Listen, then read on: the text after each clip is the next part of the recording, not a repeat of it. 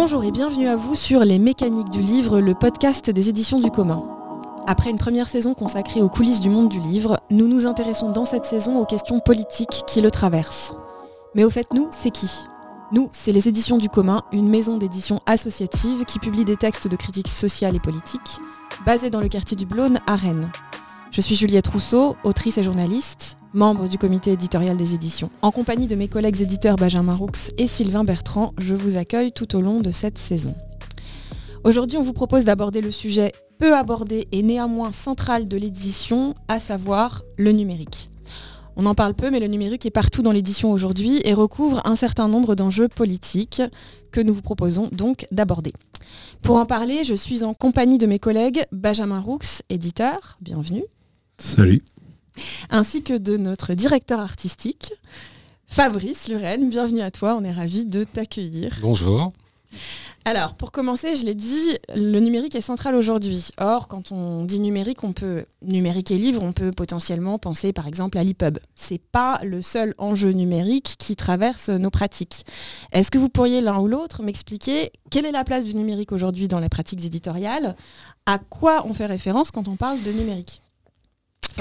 C'est vrai que le numérique, comme dans beaucoup d'activités, est présent euh, euh, de manière, euh, on va dire, du, début à la fin de la pratique. Hein. en tout cas, dans le cadre des éditions, ça commence aussi bien avec l'auteur ou l'autrice hein, à partir du texte et ça va jusque chez l'imprimeur. Donc, j'ai envie de dire, de fait, on ne peut pas y couper, c'est là. Et aux éditions du commun, on a choisi de s'y intéresser un peu plus, soit sur la question des outils qu'on utilise ou des formats.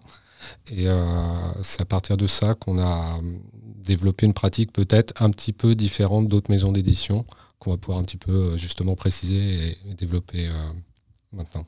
Benjamin, tu veux rebondir là-dessus? Euh, oui, je veux bien volontiers euh, compléter un petit peu euh, sur, le, sur le fait que le numérique a empli nos vies et, a empli aussi les pratiques professionnelles. Et donc le milieu du livre a épousé pleinement les outils numériques et en a fait, comme dit Fabrice, un, un, processus du début à la fin. Et, et donc c'est un peu euh, euh, en opposition avec euh, une sorte de frilosité du milieu éditorial, de, penser le numérique comme un tout et une pratique de lecture existante qui côtoie la lecture papier qui elle est beaucoup plus ancienne.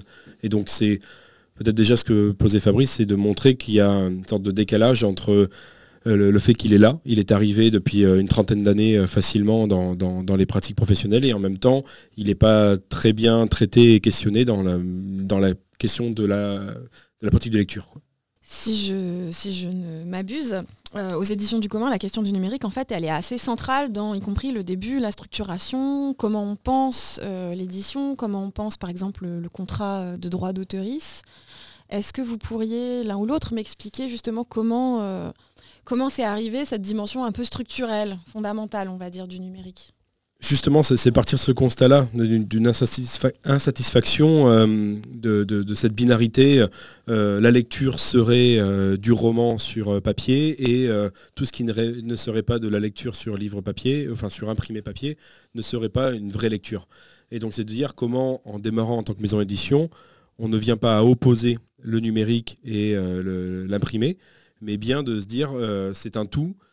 Revenir peut-être aux bases aussi, euh, ça j'ai tendance à beaucoup me répéter, donc désolé euh, si je le redis une fois dans le podcast, mais on a essayé de mettre au centre des textes auxquels on croyait, et euh, de faire en sorte qu'ils aient la plus grande audience possible. Et ça passe par euh, l'impression et l'édition d'un livre, mais ça passe aussi par la mise en ligne euh, des podcasts, etc. Donc recentrer notre enjeu éditorial autour de textes et non pas de livres en tant que tel, ça permet de, de se reposer les questions dans le bon sens. Mais alors donc pour reposer ma question initiale, est-ce que quand on parle numérique, on parle EPUB Oui, et non. On, parle, on, parle justement, nous en tout cas on essaye de décentrer la, question et de, rappeler que les numériques, j'aime bien mettre au pluriel justement euh, parce que ça, englobe plein de choses, dont la question de l'EPUB. L'EPUB a été la réponse du marché, il me semble, à... Euh, il y a un nouvel espace de propagation euh, d'idées de savoir et de marché. Et donc, je suis peut-être déjà en train de dérouler une fresque, enfin une chaîne du livre que, je trouve que Fabrice présente bien, mais le milieu de l'édition fait, depuis que l'imprimerie existe et ses évolutions techniques, et même un peu avant, des livres, des livres papier. Dès lors que le numérique ouvre un nouvel espace de lecture, le milieu de l'édition qui pense chaîne du livre et finalité objet livre a pensé un livre numérique. Et donc là, il y a un standard, mais là, ce sera plus à Fabrice d'en parler, euh, qui s'est mis en place, l'EPUB. Mais aujourd'hui, moi, je pense euh, qu'on constate notamment dans les pratiques qu'il y a un, impensé. On le voit notamment lorsque les, des, maisons d'édition ont des offres euh, livres imprimés à 18 euros, EPUB à 15 euros. Quand on sait que le process de fabrication n'est pas le, même et donc pas le même coût, euh, il y a une aberration d'avoir un, prix aussi proche. Et donc un désintérêt au final pour la question de, l'espace numérique comme lecture. Fabrice, Fabrice est-ce que tu peux nous dire pour toi, du coup, le numérique, exactement qu'est-ce que ça recouvre? Parce que là, on a un petit peu du mal à. Enfin, on commence à voir un petit peu que ça n'est pas que la question de l'EPUB. Mmh. Mais du coup, qu'est-ce que ça veut dire les numériques? Et en quoi euh, est-ce que c'est une possibilité peut-être d'accroître ou de multiplier les audiences du livre, du texte? Je dirais que ça démarre avec le texte lui-même, euh, qu'on va traiter aujourd'hui de manière numérique, alors qu'avant on était sur du texte, euh, un temps manuscrit, puis à la machine à écrire. Donc déjà de base, on a, on a une donnée numérique, quoi qu'on y fasse. Et après, on s'est, j'ai envie de dire, habitué ou laissé imposer des outils pour travailler ce texte jusqu'à sa forme finale de livre. Euh, donc une chaîne assez longue, on commence par traitement de texte, souvent, pareil, ça c'est quelque chose auquel on s'est habitué, mais qui n'est pas une évidence, pour aller jusqu'à euh, soit l'imprimerie classique offset, donc là on a encore quelque chose de manuel et de mécanique, ou maintenant, comme c'est le cas pour la plupart des livres des éditions du commun, euh, de l'imprimerie numérique. Donc ça couvre quelque chose de très large, donc ça couvre à la fois la question du texte lui-même, de sa donnée, et la question des outils qui vont euh, traiter cette donnée. L'EPUB a été inventé à un moment ouais, je me souviens plus exactement, mais c'était au début des années 2000, je pense, les premières versions euh, du format EPUB, sur la base de technologies existantes, puisque en fait c'est du HTML. Ça n'a rien de nouveau, c'est juste que ça a été, on va dire, assemblé, pas pour faire du site web, mais pour pouvoir être facilement transportable et lisible sur des liseuses. Et euh, c'était toujours dans cette idée d'analogie avec le livre, quoi qu'il arrive. Mais en fait, derrière, on a surtout un flux de texte, et ça on le voit plus sur Internet. Euh, c'est-à-dire que ce n'est pas délimité par des pages, on a potentiellement des choses qui bougent avec le temps. Et donc la question c'est de savoir à quel moment dans le travail sur le livre, on va décider de euh, sortir une version pour tel support, pour tel euh, usage. Et donc l'EPUB est une des destinations, le livre imprimé aussi, mais on pourrait très bien en avoir d'autres. C'est-à-dire que j'ai envie de dire que certains blogs pourrait très bien relever du livre. C'est juste que c'est pas un livre fini, arrêté dans le temps, euh, que c'est souvent auto, auto édité en fait. Mais en soi, il euh, n'y a pas de raison que ça, n'émerge pas sous d'autres formes derrière. Et dans ce sens-là, le, numérique est vraiment sous-exploité dans le sens où on sait pas, enfin on s'est pas posé la question, on a juste pris le, point de départ. Ah, on a un outil plus facile pour écrire et puis euh, bah, pour transformer, mettre en page, etc. Mais en fait, on a aussi plein d'autres possibilités qui ne sont pas du tout exploitées actuellement. Et là, actuellement, aux éditions du commun, alors on n'est pas en train d'innover, de lancer un gros laboratoire de recherche sur les usages, mais il y a plusieurs, euh, à travers l'EPUB, mais aussi le HTML, plusieurs endroits où on se pose des questions justement pour savoir comment on peut valoriser les textes euh, dans une autre forme que la forme de livre euh, traditionnel. Et alors quand tu dis on a plein de possibilités qui ne sont pas encore explorées, tu penses à, quoi précisément? Je pense à la, entre autres au fait d'avoir une version non figée d'un livre. D'un livre qui vive dans le temps. actuellement, c'était la forme papier qui nous demandait à un moment donné de dire bon bah là on a terminé, on a bouclé, c'est chez l'imprimeur, on peut plus rien modifier. Avec les outils qu'on a aujourd'hui, on peut très bien avoir un livre qui est mouvant, vraiment, qui peut se transformer au fil du temps et euh, dont on publie des versions à des moments donnés, par exemple. Ce qui permet d'avoir comme une matière. Euh, alors, on pouvait l'avoir avant sur, euh, dans l'idée de rééditer, mais là, ça peut être quelque chose en continu avec une visibilité sur un travail en cours, ce qui est quand même quelque chose d'assez intéressant aussi. Benjamin? Oui, je, ça, me fait penser, là, en écoutant Fabrice, de, de, poser quelque chose qui était un peu un préalable aux éditions du commun aussi, c'est de, de, de, l'idée d'enclosure. Alors c'est peut-être un, gros mot euh, comme ça, mais c'est l'enclosure, c'est le, le c'est l'arrivée du capitalisme dans la question des communs. C'est-à-dire que c'est euh, sans vous faire un cours d'histoire parce que c'est Sylvain l'expert sur l'histoire. Euh, en Angleterre, on, est passé d'un usage des communs et notamment des communs d'exploitation des, des, ressources qui sont naturelles qui sont la terre à des euh, l'enclosure, donc la mise en enclos de, parcelles privatisées à qui on, donne un propriétaire, un droit d'exploitation, etc. Il y a pas mal de monde qui s'est mis, qui, réfléchit depuis de nombreuses années à, questionner les communs qui sont plutôt habituellement utilisés pour les ressources naturelles, à les poser sur la question des savoirs, et notamment des savoirs numériques. Et je pense notamment à Lionel Morel, juriste euh, bibliothécaire qui, fait partie de ces gens sur un blog notamment, et euh, un blog d'ailleurs qu'ils ont construit, enfin à partir duquel ils ont construit un livre qui traite de ces questions-là. Euh, et, je pense qu'il fallait regarder, il faut regarder le livre papier comme une enclosure, comme un, système clos, figé pendant un, temps donné en tout cas du propos qui est dedans, et encore plus lorsqu'on pense tirage. C'est-à-dire que nous, on tire un livre entre 1000 et 3000 exemplaires. Euh, dès lors qu'on écoule ce nombre d'exemplaires, le savoir qui est dans le livre n'est plus accessible. Ou en tout cas, il rentre dans un autre système qui est euh, la vente d'occasion. Et donc là, c'est la spéculation, l'offre et la demande. Moins le livre est disponible, plus il va coûter cher. Et est-ce que c'est ce qu'on veut pour les savoirs et, propos qu'on tient dans les textes? Et donc dès lors, il, faut, penser euh, une ouverture de ces savoirs, empêcher que la seule disposition dans un livre papier euh, euh, ne, le permet, ne le mette pas à disponibilité de tout un chacun. Et donc c'est là où, euh, dès le départ, on avait souhaité, et on fait ça pour la quasi-totalité de nos textes, une mise à disposition gratuite et en ligne, en parallèle de l'impression. Et est-ce que de fait, cette mise à disposition gratuite et en ligne, euh, est-ce qu'aujourd'hui on voit qu'elle permet une plus grande accessibilité au texte, c'est-à-dire qu'on a plus de lecteurs et de lectrices qu'on en aurait avec un seul livre euh, papier, ou alors que ce ne sont pas les mêmes lecteurs et lectrices? Qu'est-ce qu'on observe avec cette... Euh, bah, on n'observe observe pas beaucoup de choses parce qu'on a très peu de données. On a le, nombre de téléchargements, mais on ne peut pas relier un téléchargement, ou pas souvent un téléchargement à une pratique d'achat. Euh, par contre, on peut se dire déjà, se rappeler que c'est un postulat politique de départ. Donc peu importe les résultats, c'est une, ligne qu'on tient au départ. Et après, avec quand même les données qu'on a et quelques données qu'on a en main, je repense à l'exemple pas plus tard qu'hier, où on voit passer sur notre site quatre commandes différentes de quatre fois la même personne. Notre réflexe est de s'assurer auprès de la personne que ce n'est pas une erreur. Euh, et en fait, de découvrir qu'elle a téléchargé le livre, où sont les gens du voyage, elle l'a beaucoup apprécié, donc elle l'a offert quatre fois euh, autour d'elle. Donc là, euh, c'est des chiffres qu'on ne peut pas avoir de manière exhaustive, mais on a des retours comme ça de, euh, personnes et on se rend compte en tout cas, et, avant nous, un bon nombre de personnes l'ont fait. Je pense euh, aux références que je cite souvent, le collectif Wooming d'auteurs italiens. je pense aussi à, Michel Valenzi, des éditions de l'éclat, qui a été dans les premiers à poser l'idée de Libère, de ce partage dans le cyber du livre. Qui, prouve qu'en fait, euh, euh, à pratique de lecture euh, gratuite, si on apprécie, on tendra à l'offrir, à se l'acheter quand même parce que la matérialité de l'objet nous est chère, etc. etc.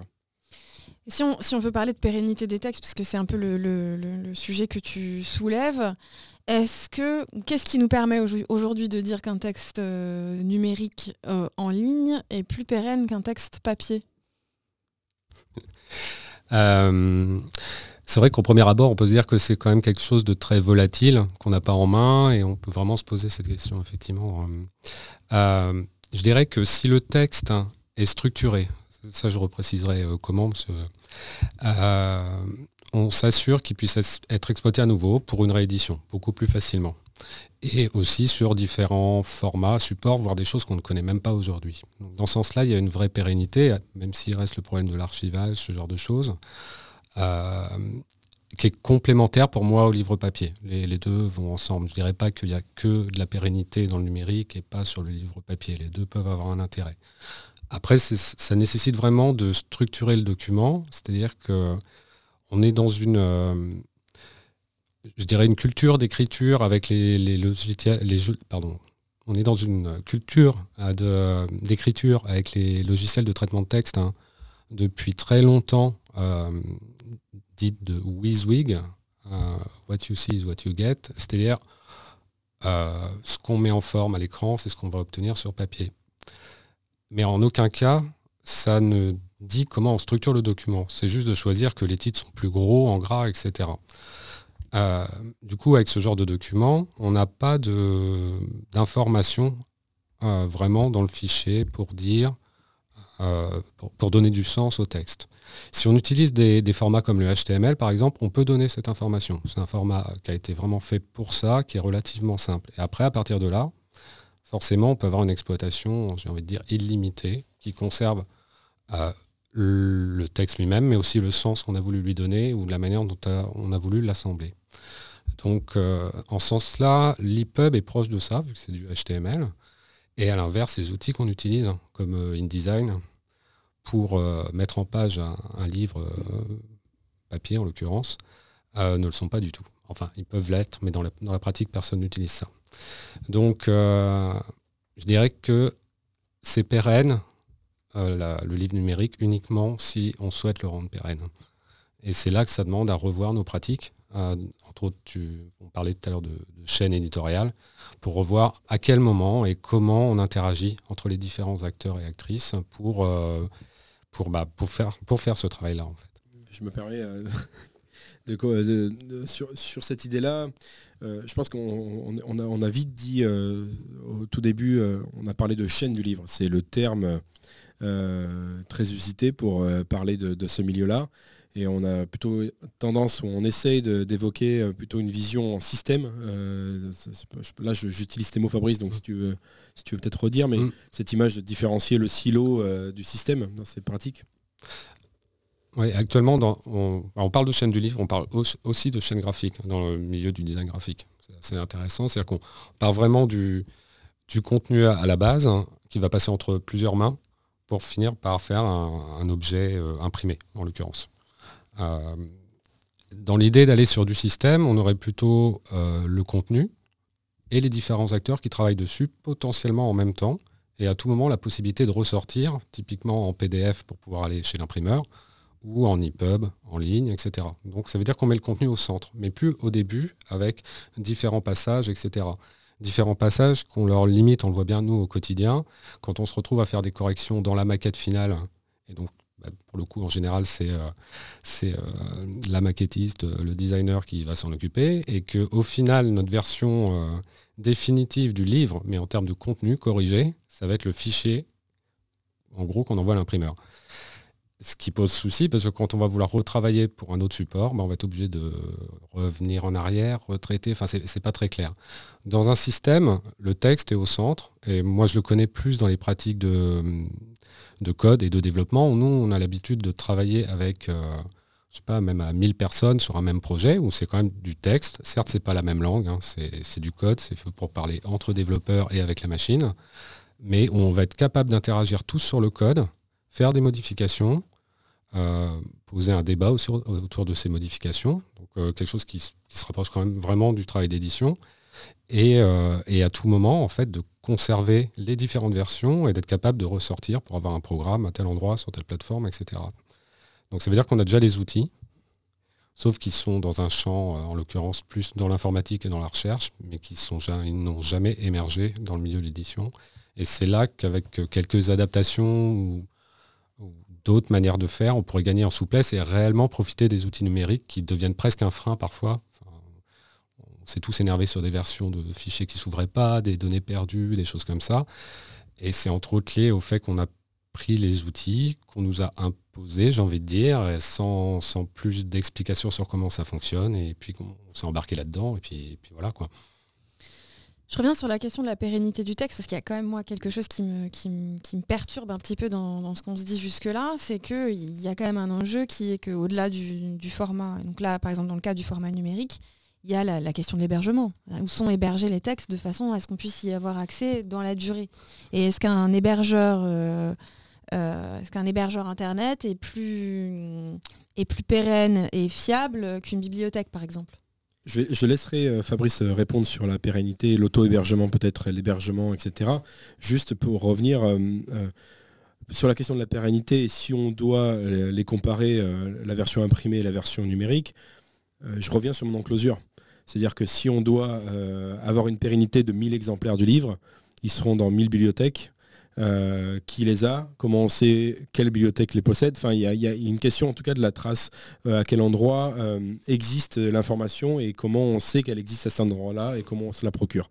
Ça, je trouve que c'est une grosse différence entre le, livre papier en tirage limité et la question numérique où dès lors qu'on a fait différents signaux qui mentionnent à quel endroit, sur quelle adresse Internet est disponible les informations, n'importe qui de n'importe où qu'on a une connexion Internet, euh, peut, y accéder. Mais sur la question euh, numérique, je te laisse euh, compléter, Fabrice. je dirais que la question de l'hébergement, si on le prend dans, dans le cadre traditionnel qu'on connaît aujourd'hui, où le réseau Internet est basé sur de la centralisation, sur des serveurs, c'est clair que ce n'est pas du tout résilient. Après, on peut aussi penser tout simplement diffusion et réplication. Le numérique se réplique à souhait, donc quelque part à partir du moment où des gens s'emparent de la version numérique et qu'ils la copient, on crée de la résilience, juste dans l'usage. Et, euh, la troisième option, c'est celle qui a été mise de côté pendant très longtemps pour des questions euh, commerciales, c'est des réseaux pair à pair, donc peer-to-peer, où l'information est partagée partout sur toutes les machines par fragment où là c'est la résilience ultime parce que en fait c'est pas parce qu'une machine est impactée que le fichier n'existe plus. Et c'est par la multiplication, encore une fois, qu'on se retrouve avec quelque chose de très résilient. Donc euh, ça se rapproche des bibliothèques. Effectivement, c'est à 1000 livres, euh, chacun dans une bibliothèque. On se retrouve avec quelque chose qui, a priori, tient plus la route que de mettre une archive à un endroit et de se dire ah, là, c'est la version qu'il ne faut pas toucher. Voilà. Donc, euh, pour moi, ça tient énormément à la question de la multiplication au final et de la copie et de l'usage. Et peut-être juste sur ce. J'ai toujours cette image-là qui, me marque et qui me semble aussi euh, expliquer en partie la, manière dont le milieu de l'édition euh, aborde la question du numérique. C'est ce principe euh, assez basique qui est lorsqu'on veut se procurer un livre, il faut soit l'emprunter, soit l'acheter, soit le voler à quelqu'un. Et dès lors qu'on l'a fait à cette personne-là, cette personne ne possède plus le livre là où le numérique euh, permet la copie, le mix, le remix, enfin ce qu'évoquait Fabrice, c'est-à-dire que je peux t'emprunter ton EPUB et que tu conserves quand même ton exemplaire. Et, euh, je crois que ça explique le milieu de l'édition et sa frilosité d'avoir tenté de mettre des DRM, de mettre des prix. Euh, des DRM Des DRM. je n'ai plus le terme de l'acronyme, mais les, les, termes de l'acronyme, mais Digital Rights Management. Exactement, voilà, c'est ça. Euh, qui est en fait un cadenas qu'on essaye de poser. Euh, alors le milieu de, du, le milieu de la musique a essayé de le poser sur les CD. On a tous euh, vite compris qu'on pouvait facilement quand même copier un, CD. Et le milieu du livre a essayé de faire pareil sur un format libre qu'est l'EPUB, donc c'est assez drôle à regarder. et il suffit de taper dans un moteur de recherche, enlever un DRM sur un EPUB pour avoir 36 outils en ligne pour le faire. Euh, et, donc, c'était une manière de se protéger, qui était une première manière. Et la deuxième manière, c'était de, mettre un prix très peu différent du livre papier. Parce que si on vend une copie numérique, on a peur euh, du fait que la personne n'achètera sûrement pas la version papier. Alors qu'au contraire, un, prix euh, vraiment différent permettrait peut-être le double achat, que ce qu'on essaye de, penser nous aussi, qu'une personne achète un livre papier et un livre EPUB en même temps, parce que c'est pas le même usage. Oui, y compris euh, pas de prix du tout, enfin en tout cas y compris un EPUB euh, gratuit qui derrière n'empêche pas en fait euh, l'achat, voire peut le stimuler, puisque la personne aura accès au texte et pourra se dire bon effectivement ce texte en fait j'ai envie de l'avoir en format papier. Mais, ça c'est quelque chose pour le moment qui n'est, pas du tout répandu. Enfin, c'est, très rare en fait les maisons d'édition qui mettent en ligne des textes de façon gratuite. Alors, des textes en ligne de manière gratuite, c'est, rare. Et en plus, le format EPUB, encore plus. Mmh. ça s'est vu pas mal pendant le premier confinement où ça a réveillé un peu tout le monde sur le fait, surtout la première quinzaine où les librairies étaient fermées. Donc il y avait vraiment, euh, comme s'il allait avoir une pénurie, que tout le monde allait être en manque de lecture chez soi. Il y a eu un sorte de, grand élan euh, collectif de mise en ligne des pubs. J'ai adoré cette idée, comme, comme le, paquet de pâtes ou le, papier toilette, les gens allaient être en manque de livres et qu'il fallait vite, vite, vite euh, assouvir, enfin, éviter la pénurie. Et en tout cas, il y avait un élan de gratuité sur les EPUB, mais, mais pour revenir sur ta question, enfin ce, que tu évoques aussi, effectivement, nos textes sont en téléchargement. Alors aujourd'hui, j'ai tendance à dire qu'à l'état actuel des choses, on est un service minimum. C'est-à-dire que si on envoie, on sort un PDF homothétique, donc la maquette identique euh, du livre papier. Donc euh, un PDF euh, format fermé, maquetté, c'est pas du tout en termes d'accessibilité et d'usage, c'est pas pas le top. Par contre, on s'assure que si le livre est épuisé, toute personne qui souhaite y accéder, elle, puisse le faire. Mais on s'en contente pas, on a décidé d'arrêter ça et on est en train de, basculer sur quelque chose d'encore plus ouvert. Mais ça, pose la question de, de rendre disponibles les savoirs et, j'aime bien cette image-là du collectif Fooming qui disait que si euh, toutes les maisons d'édition mettaient en ligne gratuitement leurs livres à côté de la vente, ça nous permettrait en tant que lecteur et lectrice de faire le tri rapidement et de se rendre compte qu'un livre est un navet sans avoir besoin de l'acheter et donc de basculer sa, pratique d'achat ou son, choix sur euh, un autre livre. Oui, ou entre euh, dix titres euh, tout à fait similaires, euh, de se dire, bon, c'est peut-être celui-là qui m'intéresse le plus sur cette thématique et je ne vais pas être obligé de tous les acheter pour, pour pouvoir m'intéresser à cette thématique précise. Exactement. Et ça rééquilibrerait un peu les usages dans le milieu d'édition qui sont aujourd'hui pas tant sur le talent ou, la, la, pertinence, la richesse, enfin plein de choses plus ou moins subjectives d'un texte, mais sur la capacité qu'on a médiatiquement à occuper l'espace pour parler du livre. Les abribus, euh, les émissions de radio, etc. Euh, et là, on ne joue pas dans, le même game, euh, si je me permets, entre petits éditeurs, petites maisons d'édition et grandes maisons d'édition. Et, ça rejoint aussi une, des réflexions qu'on avait avec Fabrice sur le fait que les grandes maisons d'édition n'ont aucun intérêt à ouvrir, à rendre disponible au, maximum leur, leur, texte. Parce que euh, on se rendrait compte euh, qu'on pourrait plus facilement faire le choix dans tout ce qui sort de, ce qui nous plaît ou pas.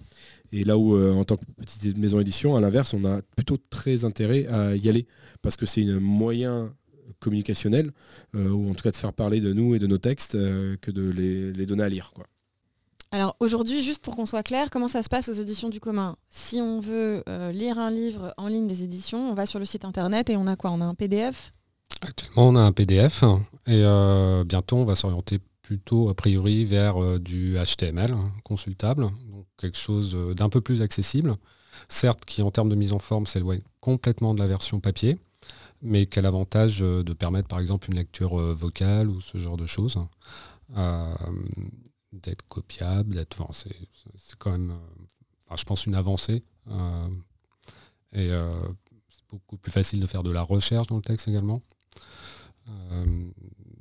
voilà, mais c'est un, travail qui est en cours et qui est entre autres en lien avec la question des contrats et la question donc plus juridique. Et ça, moi, je trouve, étant quelqu'un qui a fait de la recherche pendant un moment, je trouve que c'est vraiment un truc assez assez flagrant qui est que quand tu, quand tu, tu, élabores un texte, des idées, etc., et que tu cherches à euh, retrouver des citations, des extraits, des concepts dans d'autres livres, tu dois aller chercher dans ton livre papier, à la page exacte, etc. Pour... Euh, et en fait, c'est clair que si tu as accès à un fichier en ligne, c'est quand même beaucoup plus simple. Ça facilite vraiment mm. le travail, y compris la référence à d'autres euh, travaux. C'est un des usages qu'on essaie de questionner justement et de travailler euh, avec un projet de, site, on va dire, pour, euh, valoriser euh, notre catalogue dans un premier temps. c'est vraiment pouvoir faire de la recherche croisée entre les ouvrages facilement. Et c'est vrai que les outils numériques, pour le coup, sont vraiment idéaux pour ça. et en plus, avec une vraie portabilité, moi je pense à des usages de la liseuse aussi pour certaines personnes qui sont devenues indispensables parce que euh, euh, ils voyagent beaucoup, euh, voilà, tout simplement, beaucoup, en étant beaucoup en mobilité, ou pour des questions tout simplement d'accessibilité aussi, parce qu'à un moment donné, certaines personnes ont besoin d'outils particuliers, typiquement des liseuses, mais d'autres choses aussi, pour pouvoir lire des textes. Hein. Euh, et, pour pouvoir faire des recherches. Donc euh, c'est pour ça que c'est vraiment complémentaire de l'usage qu'on peut avoir d'un livre et que c'est pas du tout un frein, contrairement à ce qu'on pourrait penser. Mais pour l'instant, c'est vrai que ça demande à, on va dire, à, convaincre, à faire de la pédagogie, à convaincre, et puis à, travailler, parce qu'il y a peu de choses qui ont été faites là-dessus. Maintenant, c'est ce qui est passionnant aussi, hein, c'est de pouvoir euh, développer des nouvelles, des nouvelles pratiques. Donc, on s'y attelle pas mal euh, en ce moment. Et la pause musicale de cette émission sera avec euh, le, groupe Keta, un groupe euh, du Blonde, avec sur ce morceau qui s'appelle Résurrection, un featuring avec le rappeur L'Authentique. Et l'album s'appelle Prophétie.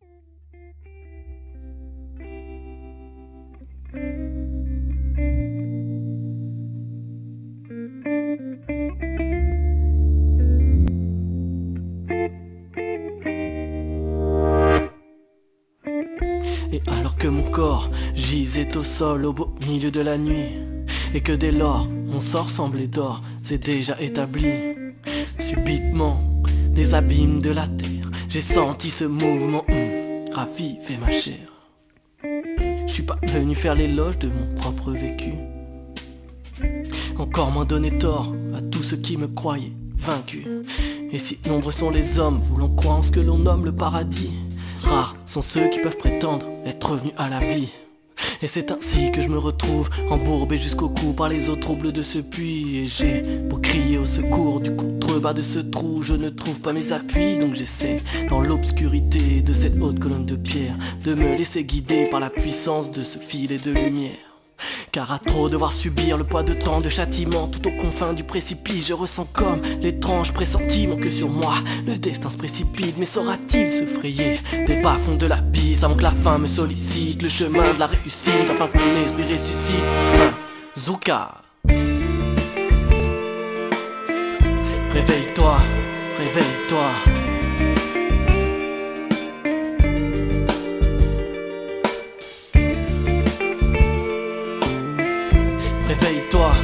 réveille-toi.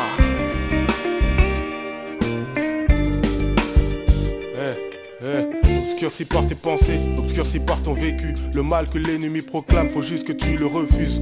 Souka, ta vie est un témoignage, la nature nous enseigne au fur et à mesure que l'on prend de l'âge. Éloigne-toi des ténèbres, accepte la lumière. Zouka, tu as reçu un esprit d'amour et de courage. Les épreuves forgent le mental, sois fier de qui tu es. Rien n'est fait au hasard, il faut juste s'habituer. Le ciel guide tes pas, car les routes sont nombreuses. Parce qu'il n'y a qu'un seul droit chemin et qu'un seul dirigeant. À quelle parole t'attaches-tu envers qui tu te concertes Les circonstances de la vie corrigent mieux que les conseils. Il n'y a que Dieu qui nous transforme, je peux juste aider mon frère. Mourir en soi, c'est d'accepter que tu te renouvelles. Que ta nature, Zuka, ne sera plus jamais pareil. Rappelle-toi de cette lumière apparue dans ta chambre. Rappelle-toi de ton passé pour être fier de ton présent. Écoute et ferme les yeux, juste le temps d'un instant la voix qui parle à ton cœur, qui veille sur ta conscience. Relève-toi, relève-toi. Un jour ça sera trop tard, donc réveille-toi. Réveille-toi, réveille-toi. N'oublie jamais que l'homme juste vit par la foi. Zuka. Relève-toi, relève-toi.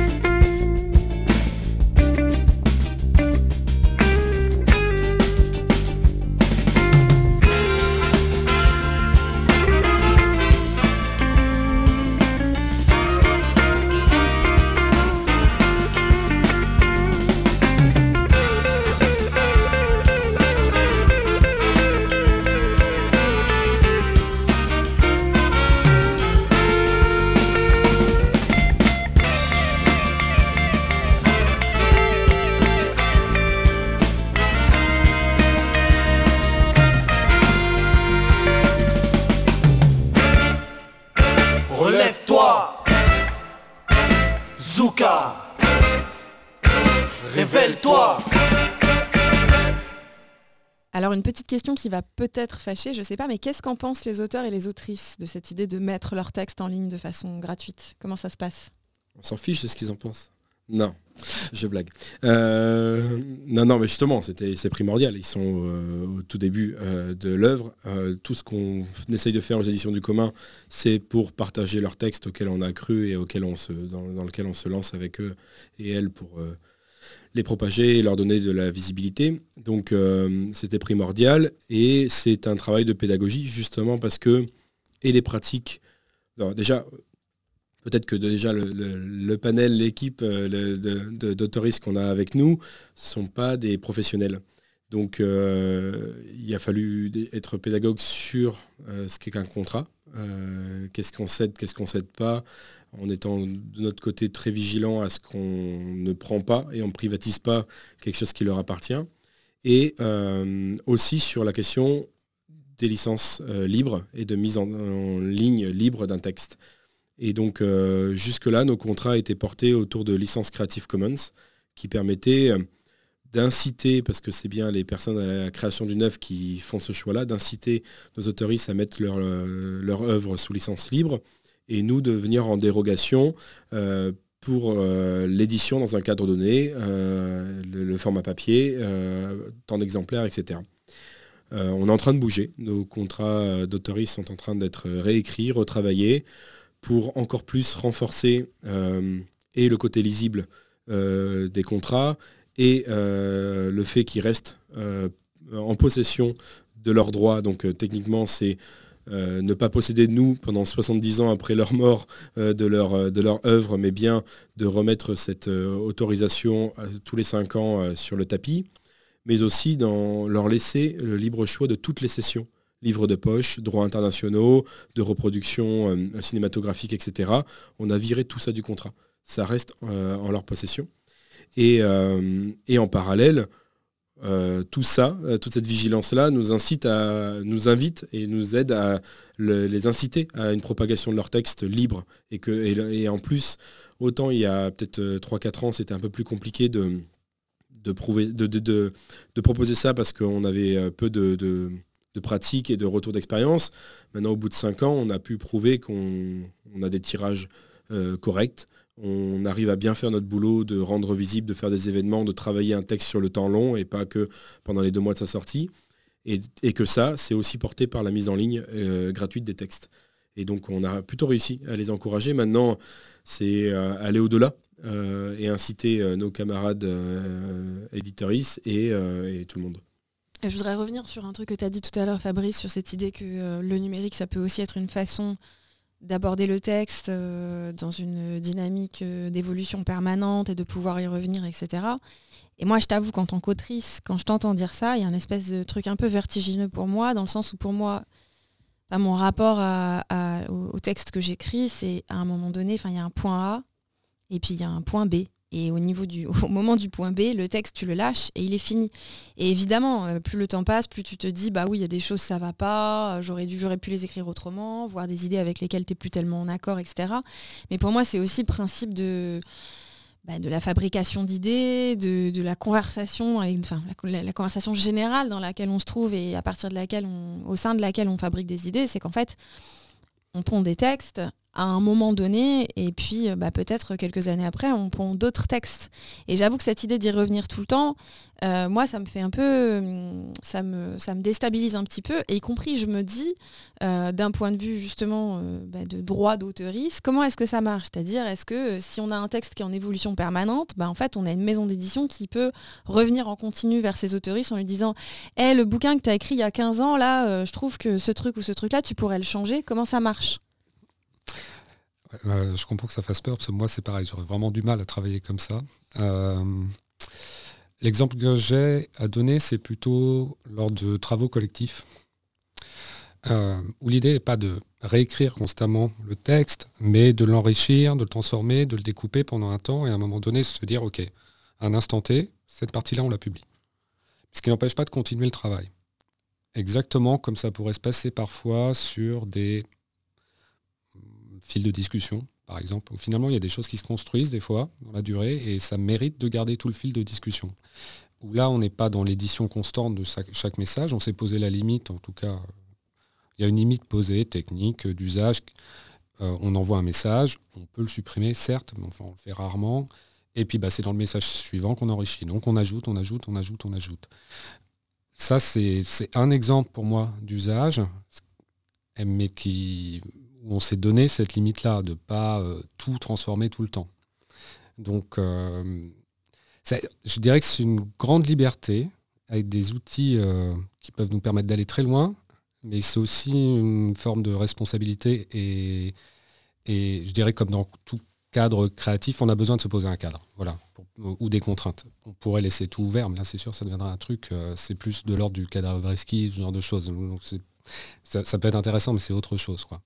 Je, voulais compléter parce que je, pense que tout texte ne, s'y prête pas, en tout cas de différentes manières, et que dans tous les cas, il faut revenir à la base, c'est la volonté des personnes qui sont à l'origine du texte. Voilà, c'est pas d'imposer des choses euh, à des personnes qui ne le souhaiteraient pas, mais c'est de permettre, lorsque le propos, et notamment je pense moi beaucoup à l'essai ou la science sociale, qui permet, euh, qui, permet ces, questions-là de, de venir. En fait, j'ai du mal à envisager un texte euh, type essai qui n'invite pas au dialogue et au débat. Et donc qui dit euh, mise en discussion, c'est-à-dire on, pose quelque chose et on attend que les gens réagissent, eh ben, de, permettre cette discussion dans un endroit fait pour ça, euh, correct, qui permet justement, qui facilite l'échange, qui facilite la lecture, qui facilite de revenir sur des choses de cette lecture. Donc je pense à, ce projet de plateforme euh, pour, le, pour lequel, enfin ce qu'on a, et, et de se dire que justement un auteur ou une autrice qui euh, avait cette volonté-là dès le départ, de, euh, que les gens rentrent en discussion. Euh, nous, on arrive à épuisement du, premier tirage. On dit est-ce qu'on part sur une, nouvelle une réimpression ou est-ce que pour le coup on part sur une nouvelle édition? Et qui dit nouvelle édition, soit pour la personne de recevoir les retours qui ont été faits et de réécrire une postface ou quelque chose, soit de se dire bah, je fais intervenir les gens dans cette œuvre. Et en fait, je rejoins Fabrice sur ce qu'il disait à la toute fin, c'est-à-dire que c'est d'avoir un outil qui englobe euh, toutes les possibilités qu'on peut avoir euh, de mise en, discussion des textes et, euh, de pouvoir fermer et de limiter si l'espace comme, la, volonté au départ n'est pas là. En fait, c'est pas, pas grave. Mais par contre, de ne pas s'empêcher. Quoi. En, fait, pour moi, ce que ça oblige, hein, c'est de poser une gouvernance sur ce genre de choses. C'est ça qui est intéressant aussi. Là, dans le cadre des outils qu'on évoque, qui, j'ai envie de dire qui existent pour une partie, mais qui ne sont pas du tout utilisés dans le cadre de l'édition, euh, l'idée c'est de ne pas se faire imposer des pratiques euh, liées à, moi je prends l'exemple dans l'informatique plutôt, où euh, on a des communautés open source qui ont leur propre gouvernance sur les projets. là, il y aurait des choses à inventer à partir des outils. Donc ça demande un vrai travail d'expérimentation, essayer, et on peut très bien avoir euh, euh, des choses très hiérarchiques qui sont posées ou des choses très ouvertes, euh, des choses qui sont... si on prend l'exemple d'une réédition, ça peut se faire uniquement entre auteurs, autrices, éditeurs, éditrices aussi, donc un groupe restreint, de 3-4 personnes, où on va se donner des règles en se disant, ben, première étape, on ne va pas modifier tout le texte, on va d'abord poser des notes à côté, après on va en discuter, et comme on le fait dans le développement logiciel, se dire, ben, OK, il y a une proposition qui est faite à un endroit, on la retravaille, et à un moment donné, on la valide, et après, on passe à la suite. Mais euh, ça demande euh, à s'approprier tout ça et à l'expérimenter dans un premier temps, je pense. Euh, il y a des... J'ai vu quelques expérimentations comme ça, mais plutôt dans des cadres artistiques purs jusque-là, mais je trouverais ça intéressant de le faire sur un, sur un livre. Même chez nous, pendant une quinzaine de jours, ce serait, ça révélerait pas mal de choses sur la manière dont chacun envisage le texte, et entre autres, ça, euh, j'ai envie de dire, euh, enfin, ça touche un peu à la sacralisation qu'on a aussi dans la, dans l'écriture et dans le livre, en fait, aussi. Ou simplement chacun son rapport à, bah, j'écris quelque chose et il faut que je m'en débarrasse à un moment donné et que ça s'arrête. Donc, euh, c'est ouvert, mais... Euh, ok, plus d'expérimentation à venir aux éditions du commun. bon, merci à vous, euh, Benjamin, Fabrice, merci beaucoup pour euh, cette discussion. en attendant notre prochaine émission, retrouvez-nous sur notre page Instagram, les mécaniques du livre, ou bien sur notre site internet www.éditionducommun.org. Une fois n'est pas coutume, on remercie chaleureusement l'association Quartier des Ondes de nous accueillir dans leur studio. À bientôt